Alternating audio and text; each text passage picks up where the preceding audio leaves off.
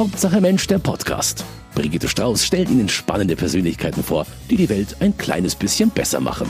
Hallo und herzlich willkommen zu Hauptsache Mensch. Ich habe heute zwei Straftäterinnen bei mir zu Gast, genauer zwei Diebinnen. Das ist zumindest derzeit die Rechtsauffassung. Herzlich willkommen, Caro und Franzi. Hallo. Hallo, Brigitte. Das Verbrechen, das die beiden begangen haben, war Lebensmitteldiebstahl. Genauer Diebstahl von Lebensmitteln, die schon im Müll lagen. Die beiden haben nämlich aus einem Container auf dem Parkplatz eines Supermarktes noch brauchbares Essen herausgefischt und sind dabei erwischt worden. Wie das alles genau war, welche Konsequenzen das jetzt für die beiden hat und was sie überhaupt damit erreichen wollen, darüber reden wir heute bei Hauptsache Mensch. Caro und Franzi sind bei mir, leben in Olching bei München und haben Lebensmittel aus einem Container gestohlen, wie das Gericht es nennt. Sie selbst sagen, sie haben Lebensmittel gerettet. Sagt ihr das so? Ja. Wie ist gerade der aktuelle Stand der Dinge? Ihr habt ja Verfassungsbeschwerde gegen das Urteil eingelegt, das dann über euch gefällt wurde, wo ihr tatsächlich des Diebstahls äh, wegen Diebstahls verurteilt worden seid. Genau, Anfang November letzten Jahres haben wir die Verfassungsbeschwerde in Karlsruhe beim Bundesverfassungsgericht eingereicht. Und da ist noch nichts gekommen. Also die haben eine Empfangsbestätigung oder so geschrieben oder noch gar nichts. Eine Empfangsbestätigung gab es, soweit ich weiß. Aber das dauert alles seine Zeit. Also Verfassungsbeschwerden sind ja auch sehr umfangreich und das muss erstmal entschieden werden, ob das überhaupt bearbeitet wird und dann geht es in den nächsten Schritt und wird dann weiter entschieden. Das war so eine ziemliche Kladde, die ihr da eingeworfen habt. Das war nicht einfach nur so ein Brief, oder? Hm, nee. wie, wie, wie dick war das? Wie viele Seiten hat das Ding? Also mit Anlagen und allem drum und dran waren es bestimmt so 100, 150 Seiten, würde ich schätzen. Und also Verfassungsbeschwerde heißt ja, dass sich irgendwas in der Verfassung ändern soll. Wie ist denn die Rechtslage jetzt und wie sollte sie sein nach eurer Beschwerde? Also wir gehen davon aus, dass halt das Urteil verfassungswidrig war. Also dass es schon nach der aktuellen Verfassung nicht übereinzukommen ist, dass halt ein Handeln also wie wir gehandelt haben, dass das mit dem ähm, Strafrecht geahndet wird, dass das verfassungswidrig ist. Mhm. Weil eben das Strafrecht ähm, nur dazu dient, ein Verhalten zu ahnden, das eine soziale Ordnung gefährdet. Und Ach so. das ist in unserem Fall in unserer Meinung nach nicht gegeben. Weil die gleich mit dem Strafrecht gekommen sind, ist es verfassungswidrig, weil ihr ja nicht die Ordnung stört, wenn ihr was nehmt, was andere Leute sowieso weggeworfen haben. Selbst wenn es ganz klar war, dass das eigentlich anderer Leute Eigentum war. Also wir sind eben der Meinung, und das nicht nur wir beide, sondern sehr viele Menschen, dass das Herausholen von Lebensmitteln und Weiterverwenden nicht sozial schädlich ist, sondern mhm. eher sozial verträglich oder von einer jetzigen Gesellschaft gewünscht ist im Sinne von Klimaschutz etc. Mhm. Vielleicht erklärt ihr einfach mal, das klingt ja so, so völlig abstrus. Da, da, steigen zwei, zwei Mädels in, in einen Container rein und ähm, werden dafür verurteilt. Also ähm, ich habe früher Sperrmüll von der Straße geholt und mir meine Wohnung damit eingerichtet. Hätte mir wahrscheinlich genau das Gleiche passieren können, oder? Ja, genau. Warum macht ihr das? Also ich habe es gemacht, weil ich kein Geld hatte als Studentin für Möbel. Mhm. Also es gibt viele Menschen, die machen das auf jeden Fall auch aus finanziellen Gründen, dass sie eben nicht die finanziellen Mittel für Lebensmittel haben. Wir machen es vor allem aus ethischen Gründen und äh, auch Klimaschutzgründen, weil wir sagen, wenn man einmal so eine Mülltonne gesehen hat und sieht, wie viele wirklich noch gute Lebensmittel da drin sind, dann ist das furchtbar schade, das anzusehen und zu wissen, okay, die werden darin jetzt vergammeln und auch der ganze Ressourcenaufwand, bis mal diese Lebensmittel überhaupt im Laden landen, ist ja irrsinnig viel. Und dann eben noch da eine Verwendung für zu finden, eventuell die Lebensmittel dann weiter zu verteilen an Freunde, Bekannte, was Schönes draus zu kochen, finden wir nichts Verwerfliches.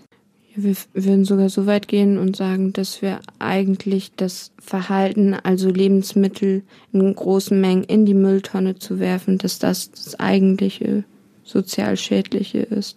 Warum? Es ist einfach so, dass die Produktion von Lebensmitteln, der Transport und alles auf einen enormen Ressourcenaufwand, CO2-Ausstoß und so weiter ähm, verweisen und dass wir das moralisch nicht vertretbar finden in Zeiten des Klimawandels mhm. und wo natürlich auch bekannt ist, was für Folgen das alles haben wird für zukünftige Generationen, aber auch schon auf anderen Teilen der Erde sind die Folgen jetzt schon massiv zu spüren. Die Zahlen sind, glaube ich, auch ziemlich spannend. Also ich habe was gefunden. Ihr zitiert, glaube ich, immer eine Studie vom WWF, wenn ich äh, richtig gelesen habe. Und alles in allem wird ein Drittel aller Lebensmittel in Deutschland weggeworfen. Ein Drittel, echt? Ja. Das ist eine irrsinnige Zahl. Wo 18, denn? Circa 18 Millionen Tonnen laut dieser Ja, WWF-Studie. Genau, also 18 Millionen Tonnen ist jetzt so eine abstrakte Zahl, aber ein Drittel aller Lebensmittel, die produziert werden, wo in der Produktionskette landen die im Müll? Es gibt, ähm, also, Also- es gibt da auch verschiedene Studien. Es gibt auch diese sogenannte Stuttgarter Studie, die auf ein bisschen andere Zahlen nochmal kommt, die aber allerdings die Landwirtschaft ganz rauslässt. Und da auch in der WWF-Studie wird das so aufgeteilt nach eben Bereichen, nach ähm, Verluste in der Produktion, das heißt Landwirtschaft und Verluste Das sind dann, diese Kartoffeln, die nicht die EU-Norm erfüllen, weil sie zu klein, zu groß, zu herzförmig oder zu pickelig sind. Zum Beispiel, genau. Mhm. Dann auch in der, in der Verarbeitung über den Großhandel, Einzelhandel oder auch Großküchen, Restaurants und eben im Privathaushalt.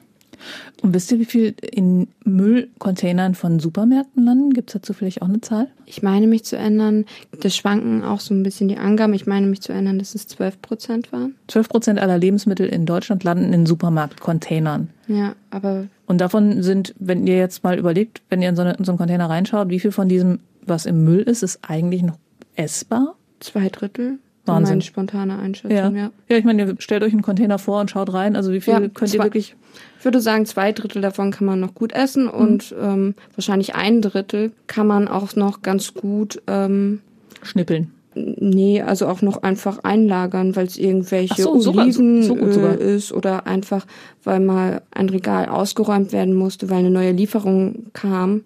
Und deswegen ist dann auch vor dem Mindesthaltbarkeitsdatum irgendwas in der Mülltonne gelandet. Das kann man theoretisch ja noch einlagern und Aha. irgendwann essen. Oder gut weiterverteilen. Wahrscheinlich dürfte es momentan ziemlich viele Weihnachtsmänner da geben, oder? Wahrscheinlich. Muss ich mal nachschauen, aus hier ein paar schöne von der guten. Die mit dem Glöckchen drumherum, die sind doch immer sehr lecker. Nach Ähm, Ostern gibt es auch immer wohl ganz viele Osterhasen. Ich merke schon, ihr seid voll die Expertinnen, aber es klingt trotzdem ziemlich abenteuerlich. Wie seid ihr denn darauf gekommen, in so ein, ich meine, Container klingt einfach erstmal ekelig. Wie seid ihr darauf gekommen, in, in so ein Ding reinzuklettern? Wer war zu, wer zuerst? Habt ihr euch da kennengelernt zufällig? Oder? oh, das bist du nicht. schon drin oder wie? nee, das nicht. Also ich bin ähm, mal mit Freunden mitgegangen. Ich glaube, als ich so 19 war, frisch nach München gekommen.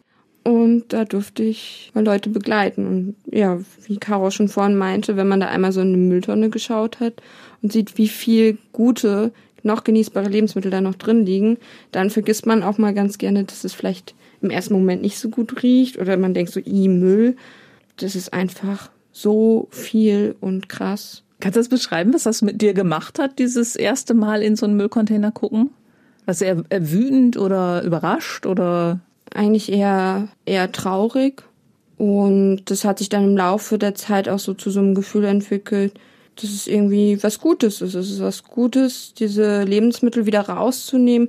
Weiß ich nicht, Unmengen frische, also noch gute Paprika, die ich mir sonst nicht unbedingt im Laden holen würde, weil sie eben meistens aus Spanien kommen oder so. Und das würde ich jetzt eigentlich nicht machen. Von daher habe ich mich dann auch schon teilweise ein bisschen drüber gefreut und fand es halt dann umso schöner, dass ich ja, dass ich das noch weiter verwerten kann, was andere sonst in den Müll schmeißen. wie war es bei dir bei deinem ersten Mal? Es ist, nee, ich wollte auch noch sagen, es Ah, ist okay. ja oft auch eine Überraschung, ähm, was man dann darin findet. Man weiß das ja vorher nicht und dann findet dann man da manchmal eben Sachen, die man sich selber jetzt nicht unbedingt leisten würde oder irgendwie irgendwelche Also so ein bisschen die Süßigkeiten Schatzsuche oder was? Oft dann auch ganz viele Lebensmittel von einer Sorte, ganz viele Pilze zum Beispiel. Und dann denkt man sich, okay, dann hole ich jetzt noch eine Sahne dazu und mache eine Pilzsahne-Suppe oder sowas. Und die Sahne war nicht zufällig auch mit drin. Kann schon sein, dass sie mit drin ist. Was findet man denn da alles? Also ich stelle mir vor, dass es vor allem Obst und Gemüse ist, das da reinfliegt, weil das muss ja immer ganz tadellos aussehen in den Supermarktregalen. Oft hat man ja auch diese zum Beispiel Paprika-Packungen. Hat man dann eine rote, eine grüne und eine gelbe in einer so einer Plastikverpackung und dann die eine gelbe hat ein paar Stellen, also mhm. ist dann vielleicht nicht mehr gut, aber die zwei anderen sind dann noch gut. So was mhm. kommt sehr häufig vor. Und Gemüse schon sehr viel und Obst auch. Brot wird auch sehr viel weggeschmissen, weil es ja sehr schnell auch trocken wird und immer frisch sein muss. Mhm, genau. Was war mal ein besonderer Schatz, den ihr da gehoben habt? Also Olivenöl klingt schon ziemlich gut. Ja, ich glaube, das war auch, war auch wirklich mein Favorit. Es war wirklich ein sehr gutes Olivenöl. Oder natürlich auch, weiß nicht, gefühlt 50 Packungen Tee. Zwölf verschiedene Sorten. Haben, doch, die haben Haltbarkeitsdatum, aber das ist doch ewig, oder? Naja, eben dann nicht so ewig. Ist ja ähnlich. Mein Salz hat auch ein Haltbarkeitsdatum und fliegt auch irgendwann in der Mülltonne, was ziemlich absurd ist. Tee ist natürlich, wer selber vielleicht schon mal Kräuter gesammelt hat oder so, die verlieren natürlich auch schon Aroma, aber jetzt, um sie wegzuwerfen, sind sie immer noch viel zu schade. Und natürlich so war auch diese, sag ich mal, Trauer oder auch Wut oder so, wie, wie wir als Gesellschaft mit Lebensmitteln umgehen, konnte man dadurch halt auch zu was Positivem irgendwie entwickeln. Man konnte zum Beispiel in dem Sinne 40 Packungen Tees verschenken. Und ja, hat damit andere Menschen eine Freude bereitet und natürlich, man konnte die Sachen noch besser nutzen ja. oder wirklich nutzen. Du hast eben erzählt, du studierst Tiermedizin mhm. und es landen auch tierische Produkte da. Was geht da in deinem Kopf vor? Also ja, vor Dingen, was landet denn da vor allem? Also Fle mhm. Fleisch ist ja dann wirklich auch heikel, das dann rauszunehmen, oder? Es wird durchaus auch Fleisch weggeschmissen, was noch gar nicht mal das Verbrauchsdatum überschritten hat. Oder auch gerade Milchprodukte, so Joghurt und Sahne oder irgendwelche Sachen, die sind oft noch viel länger haltbar als das Haltbarkeit oder Mindesthaltbarkeitsdatum. Mhm. Die sind, da gab es auch letztens so eine neue Studie dazu, wo die teilweise noch zwei, drei Monate später noch super Tadellos gut sind. schmecken, genau, und keine, ja. keine schädlichen Bakterien in sich haben, genau. Also Natürlich. Also gerade bei Joghurt ist es ewig. Natürlich muss man da bei Fleisch auch aufpassen, was man da aus mhm. dem Container fischt. Aber gerade wenn du jetzt sagst, du, du als Tiermedizinerin siehst dann halt Milchprodukte, siehst dann teilweise Fleisch im Müll landen, was, welche Filme gehen da in deinem Kopf ab? Ja, das ist total verrückt. Gerade da ich ja den Einblick habe in die Produktion von tierischen Lebensmitteln, wie Tiere gehalten werden, gerade auch in konventioneller Haltung, was halt auch sehr stark einen Tierschutzaspekt ähm, hat und dann finde ich es nochmal viel mehr schade, dass die Lebensmittel dann nicht mal gegessen werden, sondern auch in der Tonne landen und vergammeln. Also was ich natürlich auch jetzt so krass finde, als auch als eine Mitbewohnerin. Ich meine, du warst jetzt auch vor einem Monat warst du auch sogar im Schlachthof. Also angehende Tierärzte in Deutschland müssen ja auch ein Praktikum im Schlachthof Echt? machen. Und dann hast du alle Bilder zu der Kette vom Tier bis zum Container. Ja, Tierärztinnen sind eine der Verantwortlichen auch in der Lebensmittelkette und auch verantwortlich für Lebensmittelhygiene und Überwachung und eben diese ganze Kette von Anfang von Geburt eines Tieres bis zum Ende. Aber eine philosophische Frage, das ist mir gerade auch nochmal aufgefallen, ähm, ergibt sich daraus ja auch. Du hast eben gesagt, du würdest dir normalerweise Paprika nicht kaufen, weil sie aus Spanien kommen, weil schlecht fürs Klima, weil wahrscheinlich hergeflogen. Aus dem Container nimmst du sie aber raus und dann freust du dich auch, dass du sie essen kannst. Ist das nicht irgendwie ein bisschen schräg oder wie geht das dann zusammen? Ja, schräg ist es auf eine Art und Weise natürlich schon. Also meine spontane Antwort, wir leben in einer schrägen Welt auf eine Art. Und Natürlich, ja genau, ich würde sie mir niemals kaufen, aber bevor, ich, ich meine, ich möchte nicht anstoßen, dass diese Lebensmittel für mich produziert werden. Aber wenn sie nun mal schon produziert worden sind unter diesen Bedingungen und wenn halt ganz viel Trinkwasser dafür aufgebracht wurde in Spanien, wo Wassermangel herrscht, dann, weiß nicht, ziehe ich es immer noch vor, diese Lebensmittel wertzuschätzen, sie zu essen, statt sie verfaulen zu lassen. Und in dem Sinne war der Aufwand umsonst. Das würde ich dann immer noch vorziehen. Aber an sich ist es natürlich absurd und ich würde lieber darauf verzichten, sie zu essen. Weil sie mhm. am besten gar nicht hergestellt, beziehungsweise nicht unter den Bedingungen hergestellt werden würden, sondern man fährt halt irgendwie. Mhm. Spanier essen Paprika, weil sie in Spanien wachsen und wir essen halt Kartoffeln und Äpfel. Ja. So ungefähr. Unser Wunsch ist ja auch, dass irgendwann Containern überflüssig wäre. Mhm. Das wäre natürlich das Schönste. Das wäre das Ziel, genau. Ja. Das war leider meine Schlussfrage. Entschuldigung, ich wollte nicht so rausnehmen. Macht nichts. Ich wäre noch bei dem Highlight.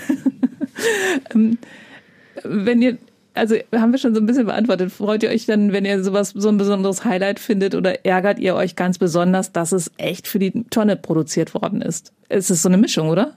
Ja, definitiv. Ja, es ist auf jeden Fall eine Mischung. Und ihr habt das jetzt, wie lange habt ihr das gemacht, bis ihr erwischt worden seid? Hm. Und wie oft überhaupt und was macht man da so? Also seid ihr so einmal die Woche losgegangen oder war das, ach so, lass uns mal wieder gucken oder war das eine feste Gruppe von Leuten, die sich immer mal wieder getroffen haben? Du hast gesagt, du bist mit Freunden zum ersten Mal einfach mitgegangen? Ja. Also man braucht ja auch Zeit, um diese Sachen zu verarbeiten, sie zu waschen oder auch weiterzugeben. Mhm. Ja, genau. Das Es ist ja ja immer so Phasen, phasenweise. Wenn man dann gerade mal wieder Zeit hat, lass uns doch mal gucken oder Ja, zum Beispiel. zum Beispiel. Und wart ihr zusammen unterwegs immer oder ihr wohnt zusammen? Das, Wir deshalb- wohnen zusammen, genau. Wie seid ihr zusammen zum Container gekommen? Dadurch, dass wir halt zusammen wohnen und wir uns an einem Abend was auch zusammen gemacht haben und dann mit dem Fahrrad los sind. Aber unsere Containergeschichte hat jetzt nicht zusammen gestartet. Wir sind uns da irgendwann halt begegnet. Wie jetzt? Also ihr, ihr wart vorher schon in einer WG und habt dann voneinander, also jetzt mal, Also wir haben halt erst ein paar Jahre schon in München gewohnt und kannten uns so flüchtig und dann haben beide das Containern kennengelernt, oder? Und dann sind wir irgendwann zusammengezogen und dann waren wir auch mal zusammen Container. ah, okay. Und dann gab es diesen Abend im Juni 2018. Was ist da genau passiert? Wir sind zusammen mit dem Fahrrad los ähm, zu den Supermarkttonnen und ähm, haben dort eben ganz viele noch genießbare Lebensmittel gefunden. Und dann kamen zwei ähm, Polizistinnen sehr zufällig um die Ecke. Das war eine freie Zufahrt, wo man da zu den Mülltonnen äh, gehen konnte und haben uns aufgefunden und sich gefragt, was wir da machen und haben uns dann auch sehr schnell ja eingeredet, dass wir da eine sehr große Straftat gerade begehen, haben uns dann nach Waffen durchsucht und ja, wir mussten die Lebensmittel wieder zurück in die Tonne tun. Wir waren natürlich auch in dem Moment total perplex und überfordert mit der Situation. Wir hatten noch nie in so einem Maße Kontakt mit der Polizei, haben uns auch nicht in irgendeiner Weise schuldig gefühlt und dann Personalien aufgenommen und so weiter. Und dann sind wir ohne Lebensmittel nach Hause. Doch erstmal nach Hause, weil das klingt jetzt erstmal so nach dem Kleinverbrecherprogramm der Polizei. Also plötzlich wart ihr Kriminelle. So habe ich ja auch eben angefangen. Ihr seid Diebinnen. So seid ihr euch bis dahin nicht vorgekommen, oder? Nein, auf keinen Fall. Ja. Wie war das dann an diesem Abend? Also ihr seid wirklich richtig durchsucht worden, wie, wie man es so aus dem Krimi kennt? Ja, wir wurden auf jeden Fall tatsächlich durchsucht, wohl am Körper. Also so dieses? Abtasten Genau, wie am ja, genau. Flughafen Ja. nach Waffen. Ja, Hm? genau, dann wurden auch unsere Taschen durchsucht. Aber nachdem sie halt keine Waffen gefunden hatten. Ja, Außer ein paar Kohlköpfen oder so. ja ähm, genau, durften wir dann auch, nachdem sie unsere Personalien aufgenommen haben, wieder nach Hause gehen. Und dann habt ihr gewartet, was jetzt wohl kommt. Also hattet ihr gleich Angst oder gedacht, naja, es äh, wird schon. Ja, gleich am nächsten Tag lag ein Brief im Briefkasten. Am nächsten, Ja. Ja, da stand drin, dass das Verfahren beginnt. Oh Gott, das ist halt so ein. Erstmal von nur von der Polizei, dass sie halt was in etwa passiert war und dass sie denken, dass wir da eine Straftat eben begangen haben, Diebstahl nach Paragraph 242 Strafgesetzbuch und so weiter, genau. Und die Paragraphen könnt ihr jetzt. Ja. Die kanntet ihr Ja, vorher die. wahrscheinlich auch nicht. Und ihr habt euch wahrscheinlich angeschaut und gedacht, ihr seid im falschen Film oder wie war das? Ja, es hat sich auf jeden Fall total äh, surreal angefühlt und wir hätten es halt auch einfach niemals gedacht, dass dieser Abend so enden wird. Wir sind auch weiterhin der Meinung, dass wir niemanden geschadet haben ähm, durch unser Verhalten. Und dann hat man da plötzlich so einen Brief. Genau, dann hat man so einen Brief und so ein Brief ist dann auch schon sehr, sehr belastend. Auch wenn man nicht der Meinung ist, dass das stimmt, was da steht oder auch wenn man von vielen gesagt bekommt, so, alles gut, wir stehen hinter euch, ihr habt das Richtige gemacht. Es ist trotzdem, dass man, ja, sagt da irgendwer, nein, du bist eine Straftäterin. Und das hat schon ein paar schlaflose Nächte gekostet. Dann habt ihr diesen Brief gehabt. Wie ging es dann weiter? Habt ihr euch gleich einen Anwalt genommen oder war, war euch irgendwie gleich klar, das wird eine größere Geschichte? Oder habt ihr gedacht, naja, solche Sachen werden ja auch mal eingestellt, weil ich glaube, in anderen Bundesländern werden die auch schon mal eingestellt, oder? Auch selbst Sehr- in München. Ja, sehr oft werden solche Fälle eingestellt. Also es war schon ein sehr großes Pärchen in dem Sinne, was wir hatten. Es hat dann auch eine Weile gedauert, bis wir den nächsten Brief bekommen haben, dass eben dann ein Verfahren eingeleitet wurde und die Ermittlungen eben von der Staatsanwaltschaft gestartet wurden. Das sind auch so Wörter, die einem so ein bisschen Angst machen, oder? Auf jeden Fall. Es ist sehr einschüchternd und man hat ja auch einen gewissen, also wir beide zumindest haben einen sehr großen Respekt auch so vor Institutionen und wenn man dann gesagt bekommt, eben wie Franzi auch schon gesagt hat, dass man eine Diebin ist und ähm, etwas falsch gemacht hat, ist das natürlich einschüchternd. Ja. Dann kam der Prozess und da hattet ihr hoffentlich in der Zwischenzeit einen Anwalt. Wann habt ihr gewusst, ihr müsst euch einen Anwalt nehmen? Ist mhm. auch sowas, was man sonst nicht so als Student öfter mal macht. Also zunächst hat uns ja die Straf äh, Staatsanwaltschaft angeboten, dass sie das Ermittlungsverfahren gegen 2400 Euro einstellt also jeweils 1200. Genau, dem sind wir nicht nachgekommen und dann kam der Strafbefehl, wo sie uns erneut durch Tagessätze dazu verpflichtet haben, jeweils 1200 Euro zu zahlen. Da haben wir dann halt Einspruch eingelegt und daraufhin haben wir uns dann auch wirklich Anwälte, Anwältinnen gesucht. Und das auch zum Glück, weil es hat nicht lange gedauert. Dann wurde auch schon die Gerichtsverhandlung angekündigt, das erste Mal. Und was hat, äh, haben die Anwältinnen gesagt? Oh je? Oder äh, wie haben die das eingeschätzt am Anfang? Also wir haben da zwei sehr engagierte Anwältinnen und einer der Anwälte kennt sich auch schon sehr gut mit dem Thema Containern aus und hat da viel Erfahrung. wie seid ihr an die rangekommen? Kannte die jemand oder was? Wir hatten dann Kontakt nach Aachen, wo es mhm. schon mal einen Fall 2015 ah, okay. gab zu Christian Walter, der damit Teil von der Kampagne war dort. Den hatten wir angeschrieben und gefragt, ob wir, ja, wie, wie oh. das einfach bei denen gelaufen ist. Ja. Wir wollten so ein bisschen Erfahrungsberichte haben und darüber haben wir eben auch von einem der Anwälte erfahren. Und unsere andere Anwältin ist eine Bekannte von einem Freund und Genau, die hat uns erstmal aus Solidarität unterstützt, weil so ähm, vom Strafrecht ist es so, zwei Angeklagte brauchen auch zwei Anwältinnen. Okay, weil ansonsten wäre es ja ganz geschickt gewesen, sich einen Anwalt zu nehmen, wenn der hm. sich dann auch gut in der Materie auskennt. Also ihr kanntet euch dann plötzlich auch in diesen ganzen Gerichtsgeschichten aus. Es, es gibt erst diesen Brief, dann gibt es diesen Brief, dann muss man sich einen Anwalt nehmen, dann kommt der Prozess. Und dann musstet ihr die ganze Geschichte nochmal erzählen und war plötzlich Angeklagte. Ja. Also niemand, gerade von unseren Bekannten, hätte gedacht und Freundinnen, dass, ähm, dass es so weit kommt, weil in den seltensten Fällen kommt es wirklich zu einer Gerichtsverhandlung. Es wird meistens vorher eingestellt oder es gibt wirklich ein sehr, sehr gutes Angebot, irgendwie vielleicht 100 Euro oder ein paar Sozialstunden, aber niemals 1200 Euro. Das ist auch das höchste Maß, das bisher in Deutschland so angesetzt wurde. Habt ihr eine Ahnung, warum das ausgerechnet bei euch so passiert ist? Das wissen hm. wir nicht. Ja, ich denke, dass da auch verschiedene Staatsanwaltschaften anders handeln und anders auch über das Thema denken. Ähm, Im Mai jetzt 2019 gab es ja auch einen Freispruch in Hannover, wo auch von Seiten der Staatsanwaltschaft das dann nicht weiterverfolgt wurde. In unserem Fall aber schon sehr stark. Also die Staatsanwaltschaft wollte auf jeden Fall, dass da eine Sache, dass, dass ihr es merkt, dass ihr was Schlechtes gemacht habt. Der Richter war dann aber etwas anderer Meinung, wenn ich das richtig verstanden habe, oder? Es war ja acht Sozialstunden und 225 Euro, klingt jetzt anders als 1200 Euro und halt wirklich wirklich zahlen. Also 225 war ja auch auf Bewährung, wie auch immer das funktionieren soll beim Containern, weil wenn es eine Lebenseinstellung ist, macht man es ja wieder. Was hat er gesagt? Wie ging es euch mit dem? Ich glaube, der Richter hat sich schon sehr schwer getan mit seinem Urteil hat auch mehrmals betont, dass er unser Handeln aus moralischen Gründen durchaus verstehen kann und hat dementsprechend ein an sich sehr mildes Urteil gefällt, was aber trotzdem wir eben sagen, es geht nicht um 200 Euro oder 1200 Euro, ist natürlich schon eine enorme Differenz, aber trotzdem geht es uns einfach um das Prinzip, dass man überhaupt für so etwas bestraft wird und auch geht ja nicht rein um die Summe oder die Anzahl der Stunden, die man irgendwo ableisten muss. Wir sind ja auch sehr gerne bei der Tafel gewesen. Mhm, genau, das war auch noch eine Auflage vom Richter, dass diese mhm. acht Stunden bei der Tafel äh, geleistet werden mussten. Genau, sondern es geht ja auch darum, dass man eben dann als Straftäterin auch abgestempelt ist irgendwo. Und mhm. das wollten wir nicht so auf uns sitzen lassen. Steht auch im Führungszeugnis wahrscheinlich dann, oder? Nee. Polizeiliche? Nee? Nee, erst ab 90 Tagessätzen steht irgendwas im Führungszeugnis. Und diese 1200 sind wie viele Tagessätze? 40, 40 Tagessätze, a 30 Euro. Ja. Und ab 90 wird es drinstehen. Ja. Genau. Mhm. Okay. Also, dann gab es dieses Urteil.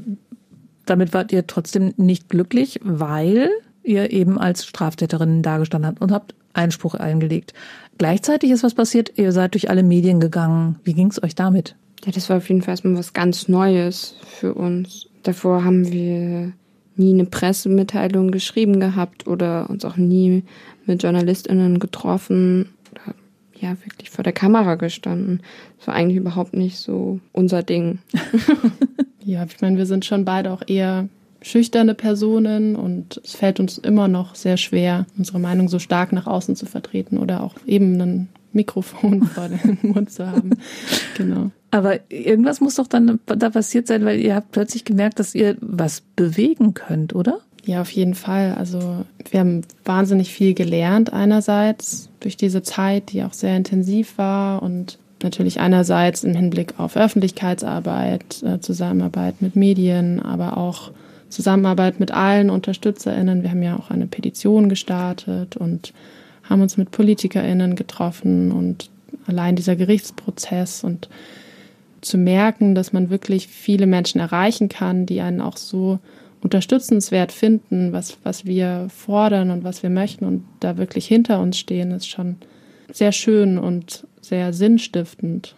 Also ich stelle mir vor, wenn, wenn du als, als Studentin in einen Container steigst und mal guckst, also so ein bisschen wie Schatzsuche hat sich für mich eben schon angehört, dass man reinguckt und oh, tolle mhm. Sachen drin und e, echt zu so schade, die wegzuwerfen. Es ist einfach zu schade, die wegzuwerfen. Und dann entwickelt sich da immer mehr aus. Also bis dahin war es ja einfach so eine rein private Geschichte und dann entwickelt sich daraus was ganz Öffentliches. Wie ging es euch mit dieser Geschichte, dass ihr gemerkt habt, das ist, da sind echt Leute, die finden uns gut, das ist eine gute Sache? Ja, ich finde, das hast du auch ganz ganz schön gerade beschrieben, wie sich eine private Angelegenheit eigentlich zu einer öffentlichen Angelegenheit entwickelt, beziehungsweise ein öffentliches Interesse hat und eigentlich auch zu einer politischen Sache wird. Das war ja natürlich auch alles so ein Prozess. Erst haben wir eine, eine Pressemitteilung geschrieben und dann kamen die ersten Interviews und dann war die Gerichtsverhandlung aber immer noch nicht, weil sie wurde insgesamt viermal verschoben. Dreimal. Ich glaube viermal. Auf jeden Fall mehrfach. sie wurde mehrfach Nervig oft. Ja, sie wurde richtig oft verschoben und es war auch dann schon immer so ein Bang. Okay, wird die Öffentlichkeit weiterhin hinter uns stehen oder können wir auch diese Öffentlichkeit halten? Und es hat sich immer bestätigt halt bis wirklich zur Gerichtsverhandlung, wo wir dann das Gefühl hatten oder ganz viele auch den Eindruck hatten, dass ja genauso viele Kameras da waren wie Menschen. Und ihr habt gerade schon von der Spe äh, Spedition, genau, Petition gesprochen. Was genau fordert ihr in dieser Petition? Wir haben hauptsächlich zwei Forderungen. Die eine ist ganz konkret die Entkriminalisierung des Containers, dass eben nicht weiterhin strafrechtlich verfolgt werden darf. Und die zweite Forderung ist ein Wegwerfstopp für Supermärkte, wie es ihn auch schon in anderen europäischen Ländern gibt, in Frankreich, in Tschechien, vielleicht demnächst auch in Österreich, habe ich jetzt neuerdings gelesen. Und das fordern wir auch eben für Deutschland, dass noch genießbare Lebensmittel eben nicht in der Tonne landen dürfen, sondern weitergegeben werden, zum Beispiel an Tafeln oder andere freie Träger. Was passiert mit diesen Unterschriften? Die, die habt ihr schon abgegeben? Wir hatten eine Zwischenübergabe in Lübeck bei der ähm, Justizministerkonferenz im Juni und wir haben sie aber noch nicht letztendlich, also die Petition läuft ja noch, die ist noch offen, da können noch Menschen Das heißt, da können wir noch darauf hinweisen online, wo man, können wir einen Link setzen, wo man noch unterschreiben kann. Sehr gerne. Mir fällt zu der ganzen Geschichte noch ein Kirchenmann ein. Kardinal Frings, nach dem Zweiten Weltkrieg in Köln hat der erlaubt, dass äh, Leute sich für den Eigenbedarf Kohle klauen dürfen. Diebstahl ist verboten, ist eine Sünde laut Kirche. Der hat gesagt, nee, ist es nicht, wenn es für den Eigenbedarf ist und fürs Überleben der Menschen. Das Ganze hieß dann auch nicht mehr Diebstahl, das hieß dann witzigerweise Fringsen. Also da hat einer die zehn Gebote umgedeutet, damit Menschen überleben. Würdet ihr euch sowas auch vom, vom Staat wünschen? Dieser Grundsatz ist ja, wenn ich das richtig verstanden habe, es ist Eigentum und auch wenn Leute es wegwerfen, ist es noch deren Eigentum. Dass man eben diese Prioritäten anders setzt oder wo soll es hingehen? Ist ja schon eine sehr große Frage, die auch dieser Fall aufmacht. Wie weit geht Eigentum? Wo hat auch ein Supermarkt oder auch andere Personen eine Verantwortung, dass die Lebensmittel eben verwendet werden und nicht weggeworfen werden? Und Wir sind eben der Meinung, dass das Eigentum dort endet, wo die Lebensmittel in der Tonne landen und dementsprechend auch herrenlos sind. Aber dazu müsste man ja das Gesetz ändern, weil diese Gesetzeslage momentan ist ja komplett klar. Also die Frage, was Eigentum ist, müsste man dann ein bisschen anders betrachten, weil es ja ein Lebensmittel, also es ist ja dazu da, Menschen am Leben zu erhalten, weil es ein Lebensmittel ist. An dem Punkt wäre man dann auch bei der Frage, okay, wie, wie viel Verantwortung bringt ein Eigentum auch mit sich? Da müsste auf jeden Fall ein Diskurs stattfinden, durch den halt auch Eigentum nochmal neu durchdacht, überdacht und auch nochmal vielleicht neu definiert wird. Ja. Die, die Verpflichtung von Eigentum ist ja auch im Grundgesetz verankert. Also das ist auch ein anderer Artikel, auf den wir uns äh, in der Verfassungsklage äh, berufen, das eben Eigentum verpflichtet. Und gerade im Sinne von auch dem Ressourcenschutz und der Lebensgrundlage von uns allen Menschen sind wir auf jeden Fall der Meinung, dass Eigentum in diesem Sinne auf jeden Fall verpflichtet und Containern dann eben keinen Diebstahl mehr darstellen darf. Containert ihr noch immer? Oder dürft ihr das jetzt nicht sagen? Wir sind auf Bewährung für zwei Jahre. Okay, dann geht ihr jetzt ganz normal einkaufen. Genau, behaupte ich jetzt einfach mal. Muss man auch nicht weiter ausführen. geht ihr jetzt anders einkaufen als vorher? Sicherlich bewusster. Also ich mir ist schon, wenn ich jetzt im Supermarkt stehe und dann auch mal so Gemüse einkaufe und dann sehe ich da eine etwas schrumpeligere Zucchini, dann greife ich schon mal auch zu der, wo ich das früher vielleicht so unterbewusst oder automatisch nicht getan hätte. Das auf jeden Fall. Wie wirkt sich diese Geschichte sonst noch auf euer Leben aus? Naja, auf jeden Fall ist Öffentlichkeitsarbeit ein Teil von meinem, unserem Leben geworden und nimmt auch natürlich Zeit in Anspruch. Aber es auch, bietet natürlich auch die, die Chance von einem persönlichen Wachsen. Das wir halt manche Sachen vorher noch nie gemacht haben und ja, man wächst an seinen Aufgaben. Aber nichtsdestotrotz muss man natürlich sich auch, mussten andere Sachen auch ganz schön darunter leiden oder ein bisschen zurückstecken. Wie seht ihr euch, wenn ihr mal eure Position beschreibt? Seid ihr so, so die kleinen Davids, die mit ähm, Steinen auf den Goliath zielen? Oder Don Quixote, der gegen Windmühlen kämpft? Oder wie seht ihr euch? Würde das nicht so beschreiben, dass es da Feindbilder gibt oder irgendwie. Ich, ich glaube, wir sehen uns als Teil einer Debatte und einer gesellschaftlichen Bewegung, gerade auch Teil von auch jungen Leuten, die unsere Welt, wie sie jetzt ist, verändern wollen. Und da finde ich es schwierig, in irgendjemanden ja eine Schuld zuzuschieben, sondern mehr zu sehen, okay, wie können wir eine Infrastruktur ändern? Wie können wir unseren Umgang mit Lebensmitteln, jeder einzelne von uns ändern und auch da Teil eines demokratischen Wandels zu sein? Genau, mir ist auch als erstes der Aspekt gekommen, vor allen Dingen, dass wir uns auf keinen Fall, wie Chaos schon betont hat, alleine sehen. Wir haben immer richtig viel Unterstützung und in dem Sinne sehen wir uns teilweise auch eher als ein Sprachrohr und wir nehmen auch gerne Kritiken, also natürlich bekommen wir auch Kritik mit der setzen wir uns auch gerne auseinander und versuchen auch irgendwie daran zu wachsen, um auch diesen Diskurs voranzubringen, genau, und alle Seiten mit einbeziehen zu können. Was kommen da für Kritiken? Ein großes Argument, was oft angebracht wird gegen die Entkriminalisierung von Containern, ist ja, dass Containern keine Lösung des Problems darstellt. Und wir sehen das natürlich auch nicht als die endgültige Lösung des Problems, sondern es ist ein Teilschritt. Wir wünschen uns ja eben, dass Containern überflüssig ist, aber solange sie noch in der Mülltonne zu finden sind, sehen wir es als legitimen Schritt, auch Containern zu mhm. gehen. Der nächste Schritt wird sein, dass ihr irgendwas aus Karlsruhe hört. Wenn Karlsruhe jetzt sagt, nö, ist auch nichts, geht ihr dann bis an den Europäischen Gerichtshof? das wäre doch also, meine Nummer. Wir entscheiden alles von Schritt zu Schritt. Damit sind wir bis jetzt ganz gut gefahren. Wir werden auch niemals gedacht, dass wir bis nach Karlsruhe gehen werden am Anfang. An diesem Abend, als da zwei Polizistinnen gesagt ja. haben, ihr seid Diebe. Ja. Okay. Ich wünsche euch alles, alles Gute und hoffentlich geht Pro dieser Prozess dann mal gut aus. Danke fürs schöne Gespräch. Dankeschön. Und das war's auch schon wieder mit Hauptsache Mensch für heute. Ich hoffe, es hat Ihnen ein bisschen Spaß gemacht. Hören Sie mal wieder rein. Ich freue mich auf Sie, Ihre Brigitte Strauß. Hauptsache Mensch, ein Podcast vom katholischen Medienhaus St. Michaelsbund, produziert vom Münchner Kirchenradio.